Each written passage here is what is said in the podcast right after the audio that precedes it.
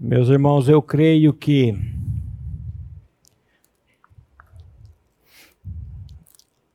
o momento da palavra, a hora da palavra, é o momento em que o inferno mais se manifesta. Eu acho que a maior, a, a, a maior hora de exorcizar é na hora da palavra. Porque é nessa hora que o inimigo vem com as acusações, o inimigo vem atrapalhar nossa mente, nos distraindo com coisas de só menos importância. Então, tanto a proclamação quanto o ouvir da palavra é somente por meio do Senhor. Então vamos orar colocando esse tempo diante do trono da graça do Pai também. Pai de toda graça e misericórdia, nós te louvamos por tudo que o Senhor tem feito nas nossas vidas, na nossa comunidade. Pai, nós sabemos e cremos que em todo o percorrer da pequena história da humanidade, o Senhor não perdeu o controle de absolutamente nada. E nessa noite, Pai, como parte da tua igreja aqui neste local e em tantas casas que nos acompanham, nós clamamos a Ti para que Tu fales conosco por meio da Tua palavra. Ainda que alguns tenham por tardia a bendita volta do nosso Senhor e Salvador, o Teu povo nessa noite clama por Maranata, Senhor. Vem buscar a Tua igreja, muito obrigado, Pai, por essa oportunidade. É no nome de Jesus que nós oramos e agradecemos a Ti. Amém. Meus irmãos, essa palavra hoje, de certa forma, ela é uma extensão da palavra da manhã. Eu não combinei nada com o pastor Eric, não sabia o que ele ia pregar, acho que nem ele sabia muito, que ele também foi meio rápido, né? O, nosso irmão Márcio Frois não pôde estar aqui mas eu creio que é uma extensão. O pastor Eric de manhã, o título da mensagem dele, segundo ele, foi Crer ou não crer? Eis a questão.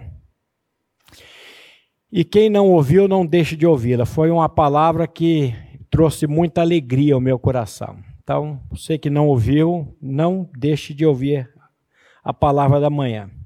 O título da nossa palavra de hoje, ela pode ser não existe melhora para esse mundo, ou esse mundo não vai melhorar. Desculpa aí você que está achando que esse mundo vai melhorar. Esse mundo não vai melhorar, meu irmão. Segundo a palavra de Deus, esse mundo ele vai piorar cada vez mais. Quem diz isso é a Bíblia e ponto final. Então você que está esperando uma melhora por esse mundo aí, pode abandonar. E a pergunta que eu faço para você nessa noite é a seguinte: onde está a sua esperança? Onde está a sua segurança? O apóstolo Paulo, que não é o apóstolo Paulo, mas é o Espírito Santo por meio do apóstolo Paulo, ele disse assim: se a nossa esperança em Cristo se limita apenas para esta vida, nós somos os mais infelizes de todos os homens. A palavra está em 1 Coríntios 15, 19. Presta atenção. Se nós esperamos em Cristo, somente para esta vida, se você está querendo Cristo só para resolver seus problemas do aqui e agora, a Bíblia diz que você é o mais infeliz, miserável e desgraçado de todos os homens. Estou usando três versões aqui. Pesado, né? Mas essa é a verdade. Mas o nosso texto que eu quero iniciar com os irmãos hoje aqui, Atos capítulo 1, versículos 6 a 11. E eu gostaria de fazer essa leitura, meu irmão. Atos capítulo 1, versículos 6 a 11, que diz assim: Então, os que estavam reunidos lhe perguntaram: Senhor, será este o tempo em que restaures o reino a Israel? Respondeu-lhes: Não vos compete conhecer tempos ou épocas que o Pai reservou para sua exclusiva autoridade, mas recebereis poder ao descer sobre vós o Espírito Santo, e sereis minhas testemunhas, tanto em Jerusalém, como em toda a Judéia, Samária e até os confins da terra. Ditas estas palavras, foi Jesus elevado às alturas, e à vista deles, e numa nuvem o encobriu dos seus olhos.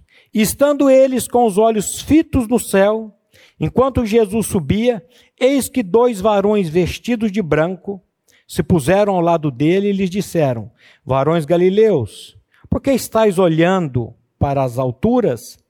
Esse Jesus, que dentre vós foi assunto ao céu, virá de modo como vistes subir. Aleluia! Jesus vai voltar. Jesus está voltando, meus irmãos. Jesus, depois de ter vindo ao mundo executar a obra que o Pai já havia pré-determinado antes da fundação do mundo, lembre-se, os irmãos, que Jesus não veio a esse mundo para abrir o olho de cego, para fazer paralítico andar, para transformar água em vinho em Caná da Galileia. Lembre-se que Jesus veio a esse mundo muito menos fundar religião. Jesus veio a esse mundo com um único propósito: morrer e ressuscitar ao terceiro dia. Por quê? Porque você, porque eu precisava morrer e ressuscitar juntamente com ele. Então foi justamente para isso que Jesus veio, para morrer e recitar. Cada um aqui de nós, cada um dos irmãos que nos acompanha pela internet, precisam ou precisamos morrer e ressuscitar. Não existe vida e vida em abundância sem morte e sem ressurreição. É, aonde que você está, meu querido? em Cristo ou na igreja. Lembre-se que você pode estar na igreja, na comunidade local e fora de Cristo. Então, aonde você está? Você está em Cristo ou você está na igreja? Você pode dizer: Que isso, pastor Maurício? Eu nasci na igreja. Eu já desci as águas ter nascido na igreja, ter descido nas águas, ter nome, ter nome bíblico, ter conhecimento bíblico, não significa que você nasceu de novo, não significa que você está em Cristo. Entendido ou não? A Bíblia diz: se alguém está em Cristo, é uma nova criatura, é uma nova criação. As coisas velhas já passaram, eis que tudo se fez novo. Se conhecimento bíblico levasse alguém para o céu, o diabo ia para o céu. Por quê? Porque o diabo conhece a Bíblia mais do que eu e vocês e junto aqui muita gente. Trabalho que eu faço na penitenciária, tem hora que eu assusto quando eu chego. Eu cito o versículo bíblico, o preso lá de dentro já remenda o versículo. Você vai perguntar o nome da pessoa, eu já disse aqui, tem cela que só falta Jesus. Tem Mateus, tem Marcos, tem Lucas, tem João, tem profeta maior, tem profeta menor, tem Isaías, tem Jeremias, tem Obadias, tem de tudo. E quando você vai conversar, eu desci as águas, irmão. E o que, que uma pessoa dessa está fazendo dentro da penitenciária? Por que, que com todo esse conhecimento bíblico, porque com toda essa essa carga, tem uma outra expressão, essa bagagem, obrigado, toda essa bagagem, a pessoa está ali, simplesmente porque ele nunca teve uma experiência real de regeneração, de novo nascimento, de morte e ressurreição, juntamente com Cristo. Então, Jesus veio a esse mundo para nos dar vida e vida em abundância. A vida aqui é vida zoe. Você não nasceu com vida zoe. Vida zoe é vida de Deus. Eu não nasci com vida zoe. A minha neta, que mora lá em Governador Celso Ramos, que fez um aninho, dia 1 de janeiro, não nasceu com vida zoe. Ela tem vida bios, ela tem vida psicológica, tem vida do psique, mas ela não tem vida zoe. E o que, que eu faço para ter vida zoe? Você não faz, Cristo fez tudo. é graça. Salvação é graça do início ao fim. Como é que eu faço para ter vida zoe, pastor Maurício? Você precisa morrer e ressuscitar em Cristo Jesus. Por que, que Cristo morreu naquela cruz há dois mil anos atrás? Porque a alma que pecar, essa terá que morrer. Porque o salário do pecado é a morte. Mas o dom gratuito de Deus é a vida eterna em Cristo Jesus. Então, quando Cristo morreu lá naquela cruz, o seu velho homem, o meu velho homem, o nosso velho homem, a sua natureza pecaminosa, a minha natureza pecaminosa, foi crucificada com ele. Quando ele foi levantado da terra, ele mesmo vai dizer em João 12, 32: E eu quando for levantado da terra, atrairei quantos? Todos a mim mesmo. Que todos é esse? Todos que vão crer por intermédio da palavra. Hoje, você vai ter o privilégio de ouvir essa palavra e pedir ao Espírito Santo para lhe dar fé para crer. Não adianta você ter o conhecimento teológico na cabeça. Você precisa ter a revelação que vem do Espírito Santo por meio da palavra. Nós cantamos ainda há pouco. A sua imensa graça me salvou. Presta atenção. Se a graça de Deus não lhe salvar, se a graça de Deus não lhe alcançar, sabe quando que você vai alcançar ela? Pode pegar a raiabusa do Black que está sentado ali, eu peguei ela sexta-feira, fui dar uma volta com a minha esposa de Rayabusa. Ô bicho doido aquele troço, daquela moto.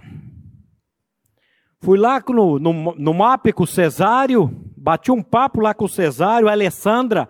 A Alessandra, o esposo dela, minha esposa toda noite assiste aqui os cultos. Então, mandar um abraço para os irmãos lá. Almoçamos lá, o Cesário nem cobrou a conta. Eu falei, eu vou voltar mais aqui.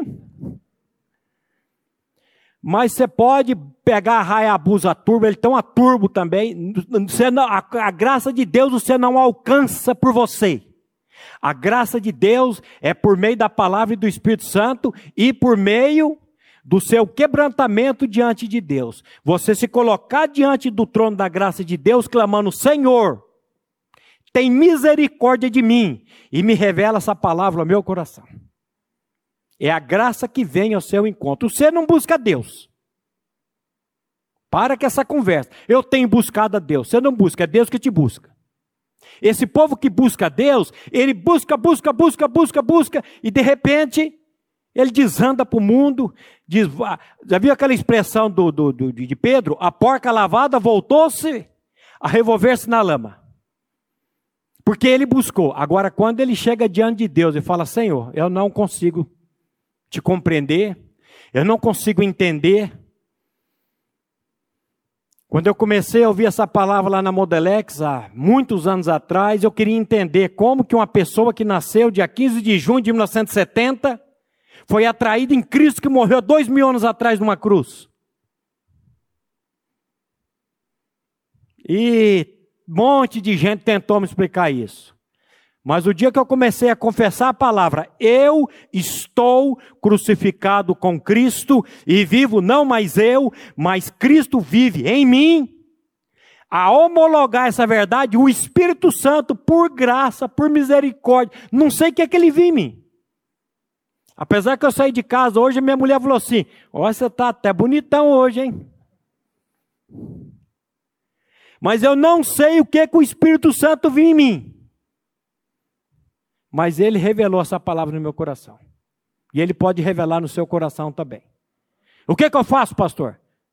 Bota a boca no pó.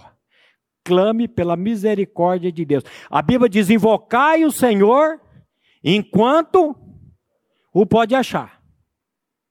A Bíblia diz: Hoje, se ouvires a minha voz, não endureçais os vossos corações. Não deixa para amanhã, não gosto de botar medo em ninguém. Pode ser que a encomenda chegue hoje. Quem é você? Quem sou eu? Uma encomenda que a parteira enviou para o coveiro e a qualquer minuto essa encomenda vai chegar. Tem umas que são SEDEX, vão rápidas. Temos que demoram mais. Hoje eu estava olhando, com todo respeito ao grupo aqui, eu estava vendo os irmãos cantando aqui e estava pensando ali, se somar a idade de todo esse povo aí, dá um milênio. Isso aqui a encomenda está bem tranquila. Mas vai chegar. Vai chegar. Agora, se você não tiver com o passaporte carimbado, meu querido, você está perdido. Se Deus quiser, nós vamos fazer uma viagem em abril. E a minha filha sonhou e falou: o passaporte de vocês está tá válido? Fomos olhar, vencido. A passagem está comprada, tudo pronto. Se Deus não dá esse sonho para ela, nós ia chegar no avião e não ia poder embarcar. Agora, tem um passaporte que esse quando é carimbado, ah, é pelo sangue, não é pelos seus méritos, não é pelos seus esforços, é por aquilo que Cristo fez na cruz, quando ele disse: tudo está consumado. Esse passaporte, uma vez carimbado, não perde mais a validade. Esse passaportinho nosso aí, se eu não me engano, são 10 anos. Agora, o do Senhor não, o do Senhor é eterno.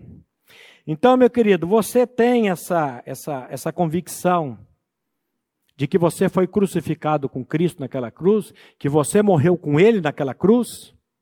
Cristo não fez um teatro naquela cruz, Ele morreu verdadeiramente para pagar o preço que você e eu não poderíamos pagar. Quando Ele morreu naquela cruz, Ele atraiu o seu velho homem no corpo santo dele. A Bíblia diz assim: o testemunho é este: Deus nos deu a vida eterna. E a vida eterna está em seu filho. Quem tem o filho, tem a vida. Quem não tem o filho de Deus, não tem a vida. Como é que eu faço para ter essa vida Zoe? Eu preciso ter o filho de Deus habitando em mim.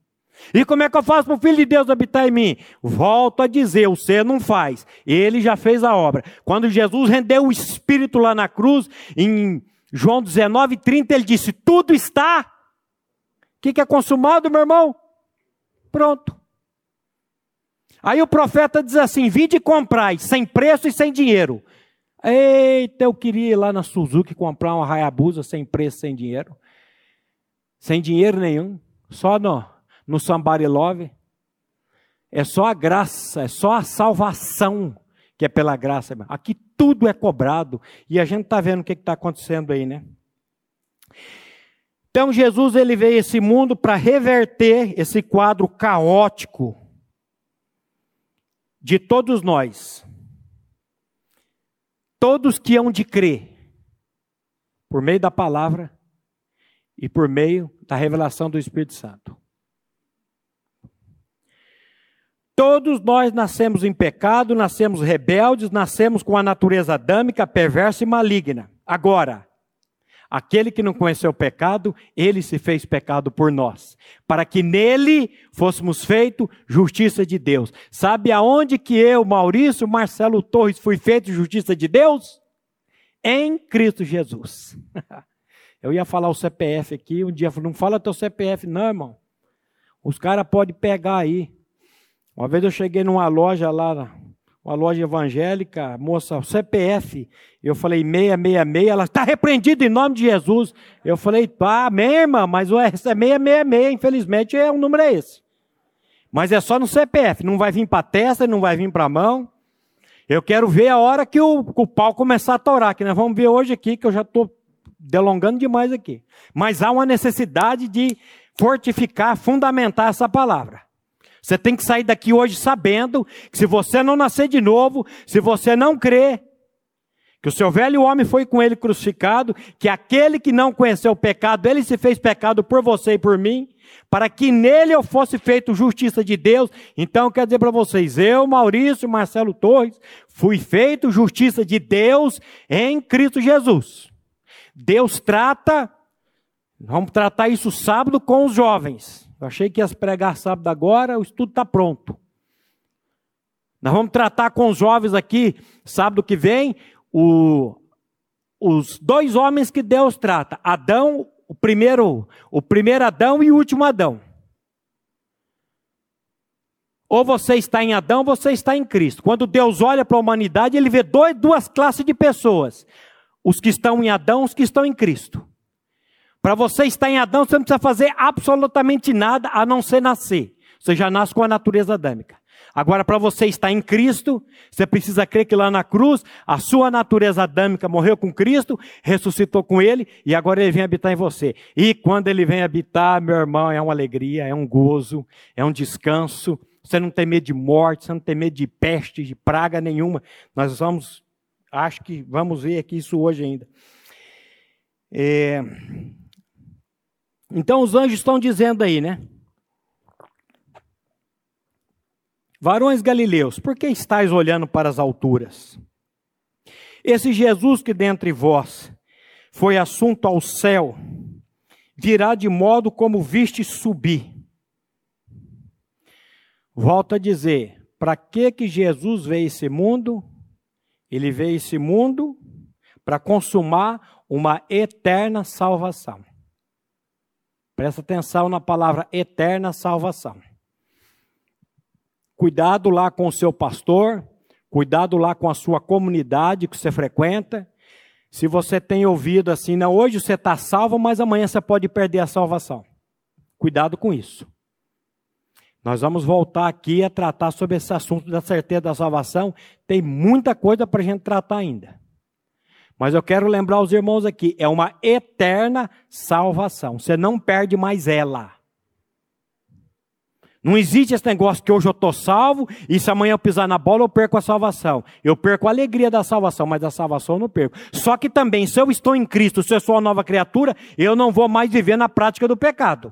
O Espírito vai me incomodar. Então não se, não se iluda e não se engane com isso. Depois ele volta para o céu, só que quando ele estava subindo, os anjos disseram: Olha, esse Jesus que está subindo, ele vai voltar. Foi isso que os, os dois anjos disseram ali para aquelas pessoas que estavam vendo Jesus sendo assunto ao céu. Esse Jesus que está subindo vai voltar. Eu sei que muitas pessoas hoje não crê mais na segunda vinda de Cristo por causa de uma série de, de coisas pastores que deram datas, não vou citar nomes aqui, se você colocar na internet você vai ficar apavorado, tem mais de 100 pessoas que disseram sobre a volta de Jesus e, e nada. Teve esse astrólogo, vidente, médico francês, Michel de Nostra, Nostradame, mais conhecido como Nostradamus, já ouviu falar as profecias de Nostradamus? Ele acertou muita coisa. E ele diz assim: mil chegarás, mas dois mil não passarás.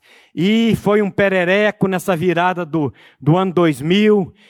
Houve muita preocupação, muito o mundo vai acabar, o mundo vai acabar.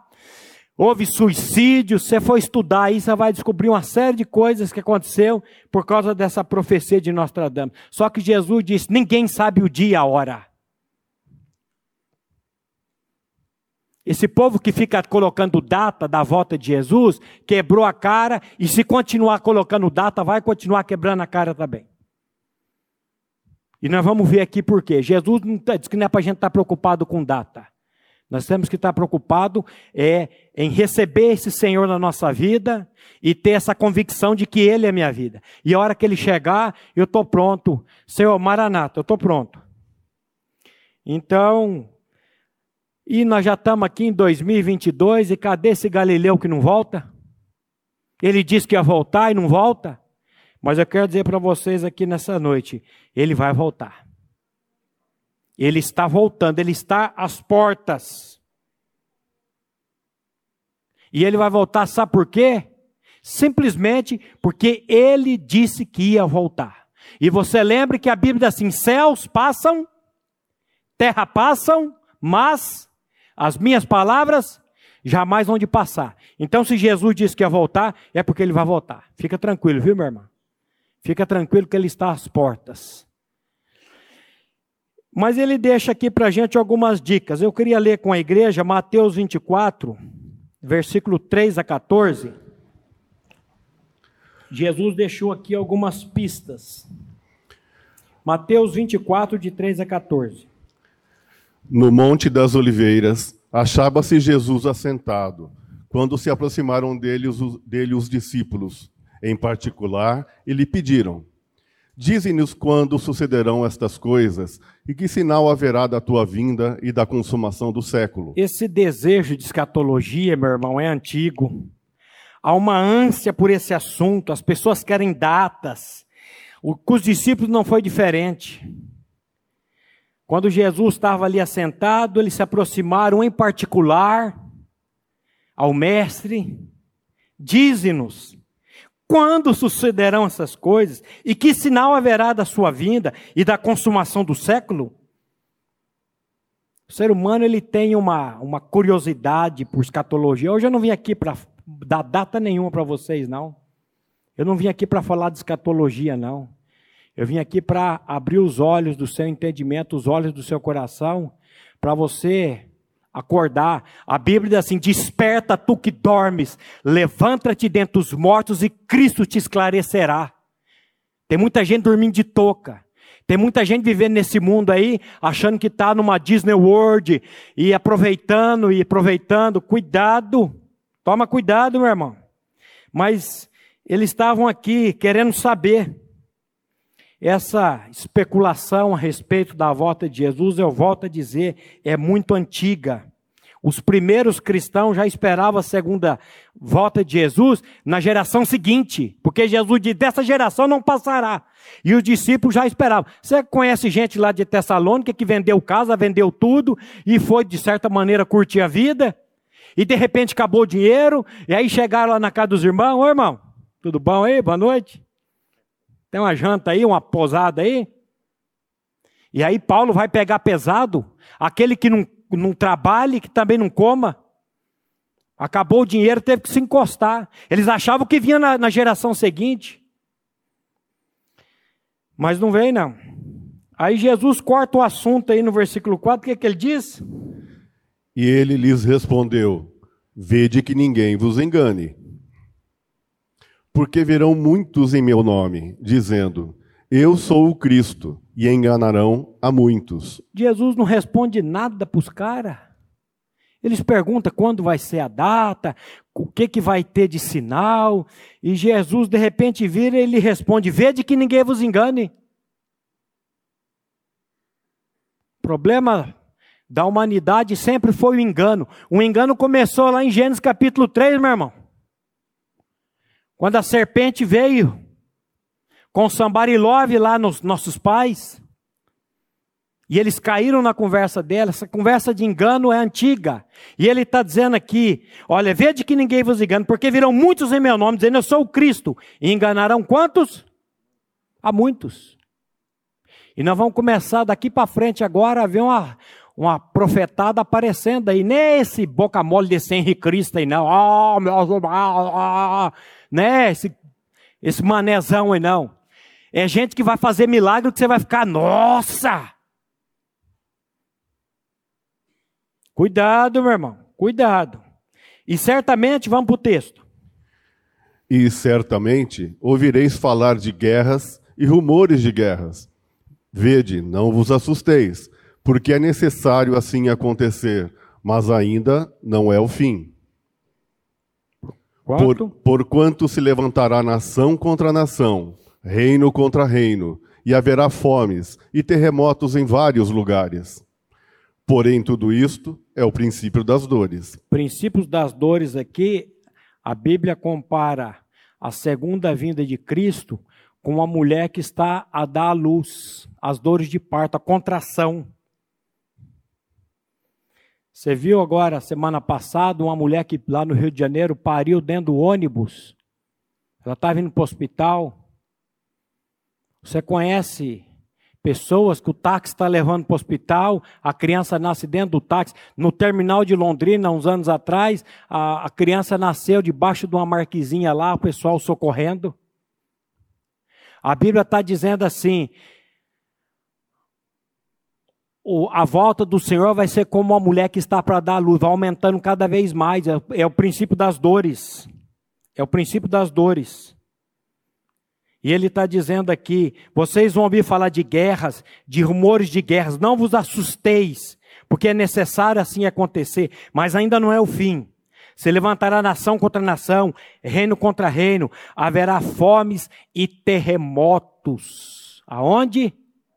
Em vários lugares. Porém, tudo isto é o princípio das dores. Eu quero dizer uma coisa para vocês. As coisas nesse mundo não vão melhorar. Como é que foi 2021? Foi difícil? Foi um ano de perdas? Um ano sofrido? Pois eu vou dizer para vocês uma coisa: 2022 vai ser pior. Que isso, pastor? Você vem aqui para dar uma palavra para a gente de, de desânimo? Não, venho para dar uma palavra de realista. Segundo, ou a Bíblia tá, é falsa. Ou esses textos que nós vamos ler aqui, eles estão fora do contexto. Isso aqui é uma coisa que não vai acontecer, ou que já aconteceu, mas a gente olha e vê que isso aqui vai acontecer. Então, quando você olha para a palavra, você vai vendo que vai intensificando as coisas. É pestes, terremotos, epidemias. Você está assustado com o Covidzinho aí? Vai vir mais epidemias. Mas se você não tiver firmado na rocha, meu irmão, você vai sucumbir. Agora, se você tiver firmado na rocha, você não vai ter medo nenhum. Porque o Senhor, Ele é a sombra dele à minha direita. Vamos pegar esses textos. Não sei que hora que nós vamos sair daqui hoje, mas vamos. Então vamos lá. É, esse ano as coisas não vão melhorar. Não, pastor, você está muito pessimista. Esse ano vai ser ano de vitórias. Vai não. As coisas vão piorar. Cada vez mais. Vai haver um aumento de terremotos, de pestes, de epidemias. Vai começar terremoto em Londrina, vai começar terremoto em Cambé, vai começar terremoto em Vaiporã, vai começar terremoto em Governador Celso Ramos. E no mundo todo. Ou o que a Bíblia, ou o que Jesus está dizendo aqui é mentira. Você crê no que Jesus está dizendo ou não? Então espera. Espera. Espera e verás. O que que nós queremos? Que as coisas melhorem. Qual é a sua vontade? Espera aí que eu vou dizer. Hum, captei. Captei o que você quer. O que que eu quero? Sabe o que, que você quer? Que, a, que as coisas melhorem. Que essa epidemia desapareça que nós voltemos a ganhar dinheiro, a trabalhar, a viver, a poder viajar. Não se pode mais fazer cruzeiro? Não se pode mais viajar? Mas eu quero dizer para você essa noite: as coisas vão piorar cada vez mais. Eita, pastor, você não vai parar de falar isso aí, não? Eu vou falar isso aqui até entrar na sua cabeça. Porquanto se levantará nação contra nação, reino contra reino, e haverá fomes. Você sabe quantas pessoas morrem por dia no mundo? Tem ideia? 24 mil pessoas morrem por dia no mundo. Nove, quase 9 milhões por mês. A África, a Venezuela e o Brasil vão voltar para o topo do mapa da ONU. E tem gente preocupado, você sabe com o quê, né? E a fome está matando aí. Milhares e milhares de pessoas. E por se multiplicar a iniquidade, nós lemos esse texto não? Leia aí, meu irmão. Então sereis atribulados hum. e vos hum. matarão, sereis odiados de todas as nações por causa do meu nome. Nesse tempo, muitos hão de se escandalizar, trair e odiar uns aos outros. Levantar-se-ão muitos falsos profetas e enganarão a muitos. Ele repete a mesma coisa. Ele começa com um falso profeta e termina praticamente com um falso profeta. Que coisa esquisita esse Jesus, hein? E, nesse tempo, é. E. E por se multiplicar a iniquidade, o amor se esfriará de todos, de quase todos. Aquele, porém, que perseverar até o fim, esse será salvo. Amém, aleluia. E, e será? E será pregado este evangelho no reino do reino por todo o mundo para testemunho a todas as nações. Então virá o fim. Aleluia. Daqui a pouco nós vamos mostrar o vídeo aí, meu irmão. E por se multiplicar a iniquidade, o amor se esfriará de quase todos. Você viu semana passada no Real de Janeiro, como diz o, o Siqueira? Uma mãe liga para o marido e diz: Eu vou matar os seus filhos e vou me matar e desliga o telefone. Esse empresário multa em cima do carro e sai correndo igual doido. Chega em casa, está o filho de seis anos, os dois, o de seis e o de três anos com a faca no coração, e a mãe cortou os dois pulsos e estava lá sangrando. Não sei o que, que ela quis fazer com esse marido, a vingança que ela queria. Depois foi para o hospital, no outro dia teve alta, mas está na penitenciária. Uma mãe fazer isso com um filho, o que, que é isso? É o esfriamento do amor. E o pior de tudo isso é ver o esfriamento do amor dentro da igreja. Esses irmãos fofoqueiros, esses irmãos que ficam implicando e arrumando coisas aí. A coisa mais triste que tem a gente ver é ver o esfriamento do amor dentro da igreja. No mundo é normal. As pessoas não conhecem o Senhor, mas esses que dizem que conhecem o Senhor e vivem dessa maneira, eu falo, meu Deus, Senhor, Senhor, o que, que vai ser isso? Aquele, porém, que perseverar até o fim será salvo. A perseverança. E será pregado este evangelho do reino por todo o mundo, para testemunho de todas as nações, então virá o fim. Eu pedi para o pastor Eric colocar esse mapa das rádios, o mapa da pregação da palavra no mundo. E eu quero dizer para vocês, meus queridos, a proclamação do evangelho ela está indo Coloca para nós aí, André, essas rádios que estão, olha lá. Cada pontinho desse daí é um local no globo, no mundo, onde a palavra, nós estamos aqui agora pregando. Você vai dizer aqui, ah, mas aqui tem pequenos, poucas pessoas, mas esse instrumento chamado internet aqui, eu não sou contra a internet, não. Esse instrumento aqui tem levado a palavra ao Brasil, ao mundo afora. E o Senhor tem levantado aí no globo, olha lá, cada pontinho desse aí é um local de, de, de palavra de Deus que está sendo pregada. E Ele está dizendo aqui. E esse será pregar, será pregado este evangelho do reino por todo mundo, para testemunho de todas as nações, então virá o fim. O Senhor tem usado a internet, o Senhor tem usado vários meios para que a palavra dele seja levantada. Aquele John Richards, né? Quando ele teve na nossa comunidade há muitos anos, e ele tem aquele livro lá, esqueci o nome dele, está na minha biblioteca. Os totens, os, as tribos indígenas, as, os os meios que eles usam ali de, de, de, de adoração, já tudo apontando para Cristo e para a obra de Cristo. O Senhor ele diz que ó, se vocês não falar, as pedras vão falar. A gente às vezes fica preocupado com o índio, né?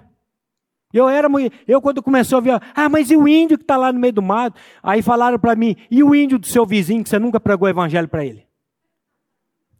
Aí eu falei, vixe. A gente está preocupado com o outro. Porque, na verdade, sabe o que, que a gente quer? A gente quer sombra e água fresca e nós não queremos que o Senhor volte, não. Essa expressão maranata eu costumo dizer, já, a igreja já perdeu ela faz muitos anos.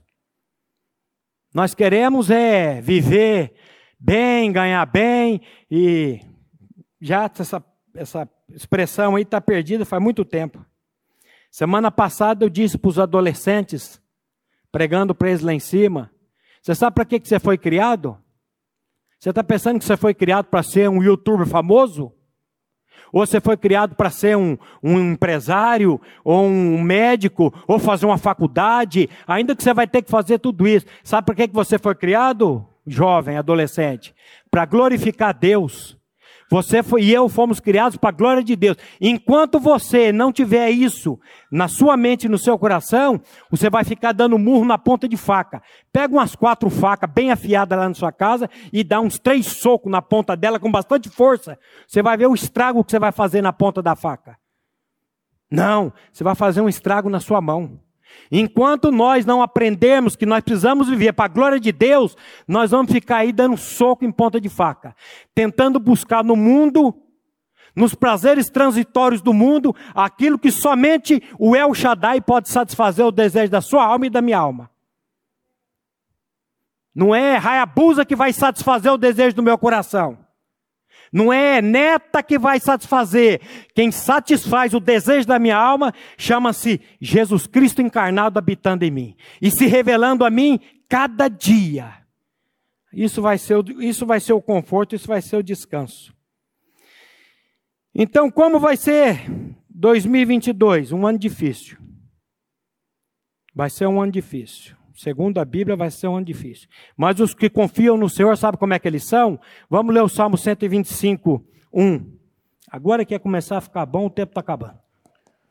Os que confiam no Senhor são, são como o monte Sião, que não se abala, firme para sempre. Aleluia. Os que confiam em quem? No Senhor. São como o monte Sião, que não se abala, firme para sempre. É aquele que edificou a casa sobre a rocha. Lembra daquele texto que Jesus fala?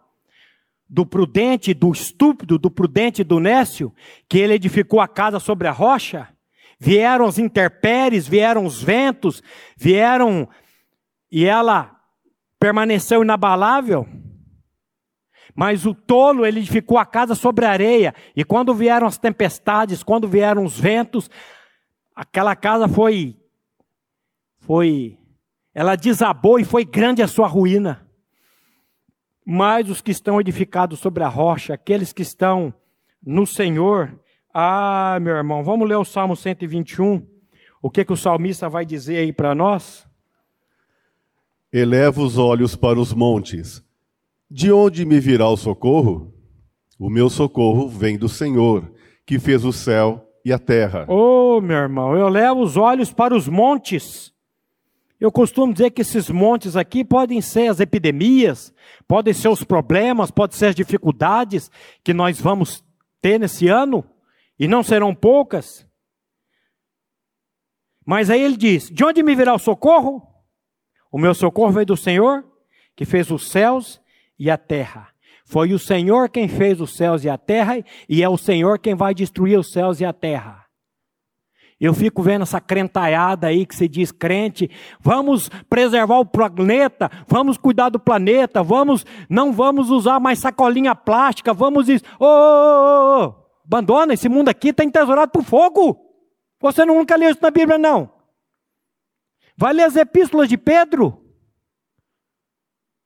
Desapega desse mundo, meu irmão e minha irmã, por misericórdia, isso aqui está entesourado por fogo. Mas olha o que, que ele diz aí. Que ele e, cuida dos seus. Ele não permitirá que os teus pés vacilem, não dormitará aquele que te guarda. É certo que não dormita, nem dorme o guarda de Israel. O Senhor é quem te guarda, o Senhor é a tua sombra, à tua direita. De dia não te molestará o sol, nem de noite a lua. O Senhor te guardará de todo mal, guardará a tua alma. O Senhor guardará a tua saída e a tua entrada, desde agora e para sempre. Ô meu irmão, dá para dizer um amém aí por misericórdia? É Ele que nos guarda? Ele não permitirá que os seus pés vacilem, não dormitará aquele que te guarda. O Senhor não dormita, não. Nós temos irmãos aqui que eles dormitam bastante, né? Eles dormem. Esse dia eu fui viajar com um aí, rodamos 40 quilômetros, ele começou a dormir na estrada. Eu falei, irmão Mário, não era para falar o nome do irmão? Cota, acorda esse homem aí, porque o homem já está com 40 quilômetros, já está dormindo. Não estou com medo de morrer, não, mas a minha netinha vai fazer um ano aí no. Mas o guarda de Sião não dormita. Ele não, ele não, cadê? Não permitirá, não dormitará aquele que te guarda. É certo que não dormita, nem dorme o guarda de Israel. O Senhor é quem te guarda. O Senhor é a tua sombra, a tua direita. Pega um sol, está tá quente, né, esses dias? Misericórdia. Vai nesse sol aí amanhã e tenta fugir da sua sombra. Tenta fugir dela. A Bíblia está dizendo que o Senhor é a sombra à tua direita. O sol não vai te molestar de dia nem a lua de noite. O Senhor te guardará de todo mal. Ô, Onde você está olhando, cara? Quem que te guarda? Quem que me guarda? O guarda de Israel. Ele guarda a entrada, ele guarda a saída. Desde agora para onde? E para todo sempre. O pastor Eric diz pela manhã que o tempo da perseguição está chegando. Ele leu a história de Sadraque, Mesaque e Abidinego. Quando aquele rei com mania de grandeza manda fazer aquela estátua de 27 metros de altura e manda se prostrar, e aqueles homens que tinham compromisso com Deus não se prostraram diante de imagem. E aí o rei, os dedos duros, disseram para o rei: Ó, oh, aqueles três lá, e o rei vai dar uma oportunidade para vocês. Agora eles vão tocar e vocês vão se prostrar. Ó, oh, não gasta tempo não. O nosso compromisso é com o Deus Todo-Poderoso. Nós não vamos se prostrar em imagem de, de, de imagem nenhuma. O semblante do rei descaiu. Ele mandou aquecer a fornalha sete vezes mais. Uns dizem que é piche de petróleo, a, a região Quite ali. Outros dizem que foi brasa. Mas eu não sei. Eu sei que os caras que foram jogar os três lá para dentro, o fogo lambeu e matou. E eles disseram: se o nosso Deus, a quem sirvamos, quiser, ele nos livra da fornalha e das tuas mãos, ó rei. Se não fica sabendo que nós não vamos nos prostrar. E você conhece a história.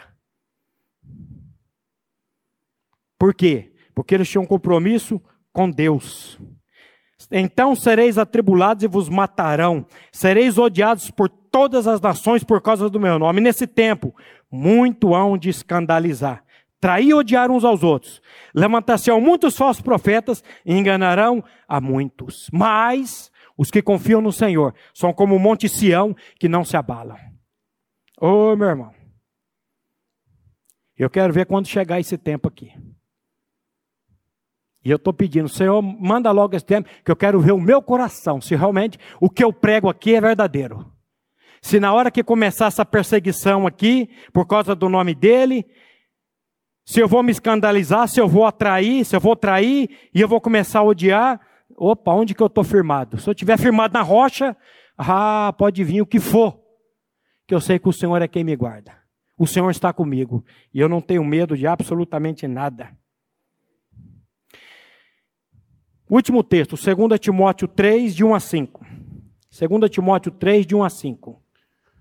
Sabe, porém, isto nos últimos dias sobrevirão tempos difíceis, pois os homens serão egoístas, avarentos, jactanciosos, arrogantes, blasfemadores, desobedientes aos pais, ingratos, irreverentes, desafeiçoados, implacáveis, caluniadores, sem domínio de si, cruéis, inimigos do bem, traidores, atrevidos, enfatuados, mais amigos dos prazeres que amigos de Deus, tendo forma de piedade, negando-lhe, entretanto, o poder.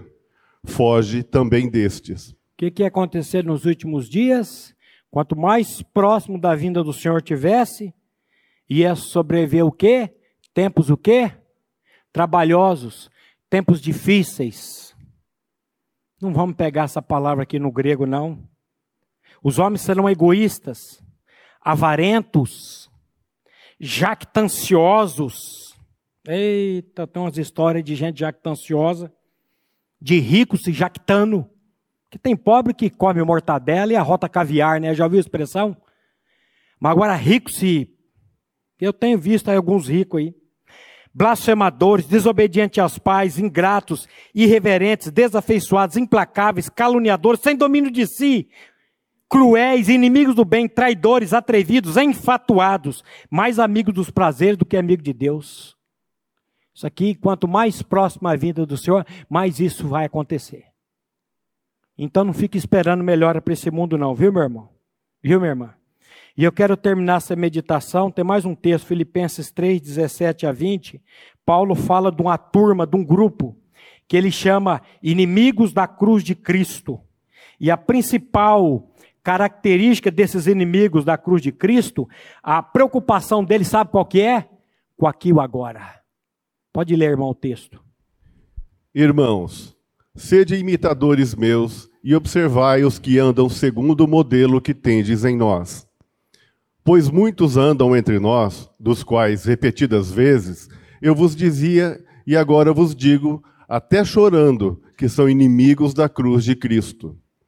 O destino deles é a perdição, o Deus deles é o ventre, e a glória deles, deles está na sua infâmia, visto que só se preocupam com as coisas terrenas pois a nossa pátria está nos céus, de onde também aguardamos o Salvador, o Senhor Jesus Cristo. Que transformará? O qual transformará o nosso corpo de humilhação para ser igual ao corpo da sua glória, segundo a eficácia do poder que ele tem de até subordinar a si todas as coisas. Aleluia esses inimigos da cruz de Cristo, eles estão preocupados. O Deus deles é o ventro, coelia, essa cavidade abdominal. Só pensa nos prazeres, tanto da carne quanto nos prazeres da comida. A glória deles está na infâmia. Aquilo que deveria ter vergonha é motivo de, de orgulho. Não tem, tem zelo de Deus, mas não tem entendimento. Uma vez conversando, uma pessoa dizia assim: Ah, eu que esse negócio de mulher, posso estar tranquilo. Graças a Deus eu estou com três mulheres. Ó, olha o agradecimento do cara. Tem zelo de Deus sem entendimento. Se diz religioso, mas não, não, não sabe no que ele crê. Aí ele diz assim: Visto que só se preocupa com as coisas terrenas pois a nossa pátria está nos céus, de onde também aguardamos quem? Você está aguardando o Salvador, meu irmão? Você está aguardando o Salvador, minha irmã? Eu que vos prego aqui, estou aguardando o Salvador? Ou eu acho que foi um blefe desse Galileu que ele disse que ia voltar e não volta mesmo, já estamos em 2022 e ele não vai voltar? Mas a nossa pátria está nos céus, de onde também aguardamos o Salvador, o Senhor Jesus Cristo, o qual transformará o corpo de humilhação para ser igual ao corpo da sua glória, segundo a eficácia do poder que ele tem de até subordinar a si mesmo todas as coisas. Eu fui salvo no meu espírito, eu estou sendo salvo na minha alma, mas eu habito num corpo de humilhação. Mas o Senhor vai vir me buscar e Ele vai me dar um corpo novo. Um corpo de glória. E esse é o anseio da minha alma, meu irmão. Qual que é o anseio da tua alma? O que, que você está querendo de Deus? Você veio aqui hoje para ouvir o quê? Para buscar que bênção que você veio buscar hoje aqui. A única bênção que nós temos que buscar é a bênção do novo nascimento e da certeza da nossa salvação em Cristo Jesus. Que o Espírito Santo tire o teu sono nessa noite, você que não crê ainda, você que está aí procrastinando, sabe o que é procrastinar? Empurrar com a barriga. Você que está aí com um pé numa canoa e o pé na outra, o bêbado que foi atravessar a pinguela, lembra? Ele disse: se eu desagradar a Deus, Deus me derruba daqui. Se eu desagradar o diabo, ele me derruba daqui. Aí o bêbado inventou uma. Bom, vamos lá. Deus é bom, o diabo não é ruim. Deus é bom, o diabo não é ruim. Deus é bom, o diabo não é ruim. Passou. Você é esse aí que está querendo agradar a Deus e, e ao diabo?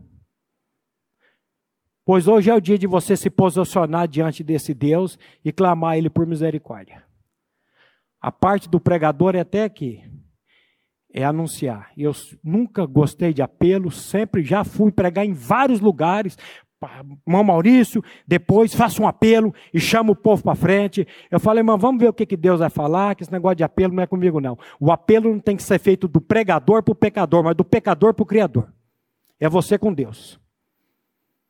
E se você clamar a Deus, Ele vai te responder. Não tenha dúvida que Ele vai te responder.